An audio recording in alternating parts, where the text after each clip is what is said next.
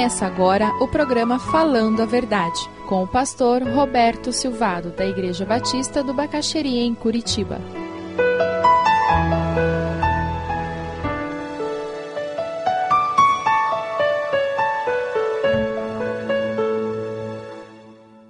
Evangelho de João, capítulo 12, versículo 5, Judas falando: Este perfume vale mais de 300 moedas de prata.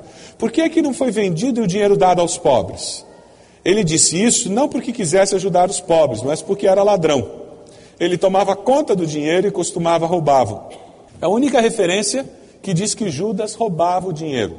Está vendo? Não tinha Brasília naquela época, mas já, já existia a prática. Versículo 7. Então Jesus respondeu: Deixem Maria em paz. Eu acho fantástica essa expressão de Jesus. Larga do pé dela, deixa ela em paz. Ela guardou isso para o dia do meu enterro. Os pobres estarão sempre com vocês, mas eu nem sempre estarei. Existem necessidades que são para a vida inteira. E se nós não entendermos que em determinados momentos eu vou ter que dar atenção para uma determinada coisa, dando prioridade sobre aquela necessidade básica que é perene, eu nunca vou satisfazer essa necessidade que é pontual na vida. E mais importante do que tudo, Jesus conseguia enxergar a motivação do coração de Maria. Era amor. Ela deu o melhor dela por amor. Esse tipo de perfume servia de dote, gente. Esse tipo de perfume servia de dote. De tão precioso que era. Vocês lembram o que, que os magos trouxeram para Jesus? Ouro, incenso e mirra. Era prática na época. Sabe o que é interessante? É a humildade do amor de Maria ela não quebra aquilo na cabeça de Jesus. Um negócio tão caro tinha que ser na cabeça de Jesus, né? Daí o perfume escorria pelo corpo todo. Ela não se sentiu digna de fazer isso. Ela vai na parte mais humilde. E na nossa cultura a gente anda com o sapato, o pé limpo e tal. A gente até que não vê o, o pé de uma forma tão indigna como eles. Eles andavam descalços ou de sandália. O escravo mais humilde da casa lavava o pé do visitante. E esse era considerado o trabalho mais humilhante e mais humilde de todos. E o que, que ela faz? Ela vai e quebra aquilo precioso no que era considerado a parte menos digna do corpo de um ser humano. E ela faz mais do que isso. Além da humildade do amor dela, o que, que ela faz? Ela enxuga com seus cabelos. Nós ocidentais, nós não temos ideia do valor do cabelo na cultura oriental. A mulher oriental, ela mostra o cabelo dela só para o marido, para mais ninguém. Nenhum outro homem vê o cabelo da mulher, porque na sociedade, aquele tipo de cultura, o cabelo é algo muito precioso.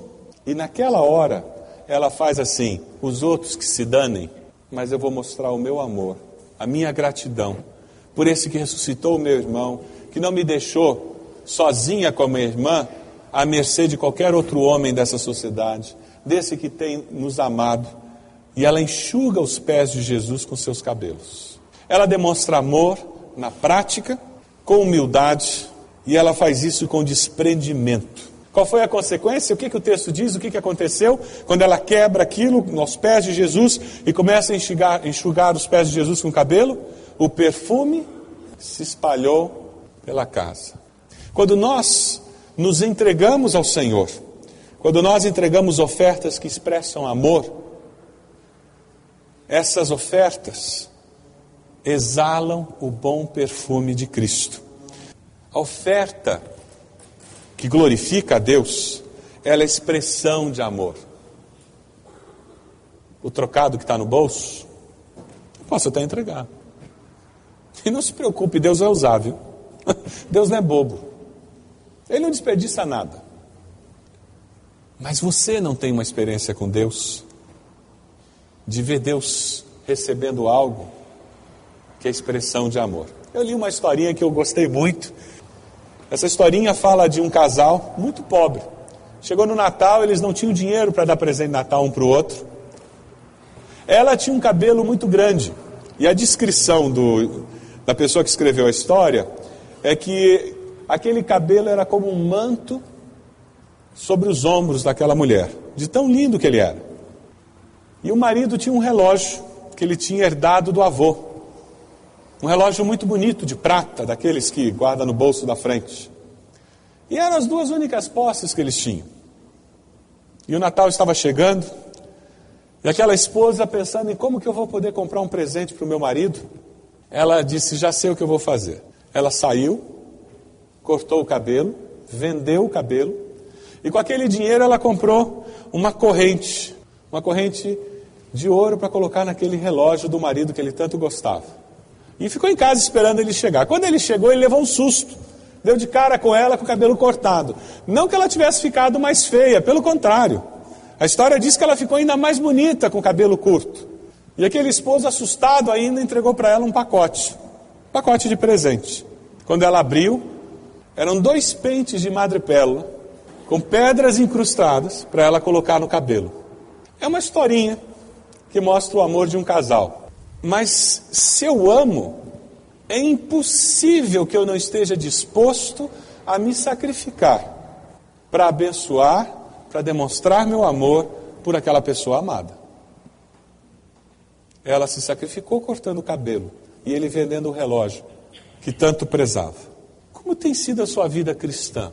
Tem sacrifício nela? Ou é uma vida cristã cômoda, confortável? Tem pessoas que passam pela vida cristã de primeira classe, poltronas largas, todo mundo servindo, culto não acabou ainda, culto não começou ainda. Quem vai pregar hoje? Qual é o grupo de louvor de hoje? Tem pessoas que passam pela vida cristã assim, que se elas morressem, talvez a única mudança na igreja seria lá no hall de membros, tirar o nome. Porque diferença não fazia em nada. Graças a Deus, existe um grupo enorme em nossa igreja que se sacrifica literalmente, com tempo, sacrifica financeiramente, porque eles têm um propósito: viver para a glória de Deus. Tem uma razão de vida, que é mostrar amor a Deus. E tem uma missão: facilitar para que outras pessoas conheçam esse amor e vivam assim também.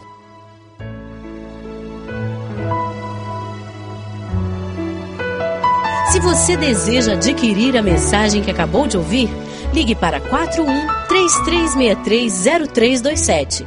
Mencione o título ou o dia da mensagem e envie um e-mail para vida@ibb.org.br.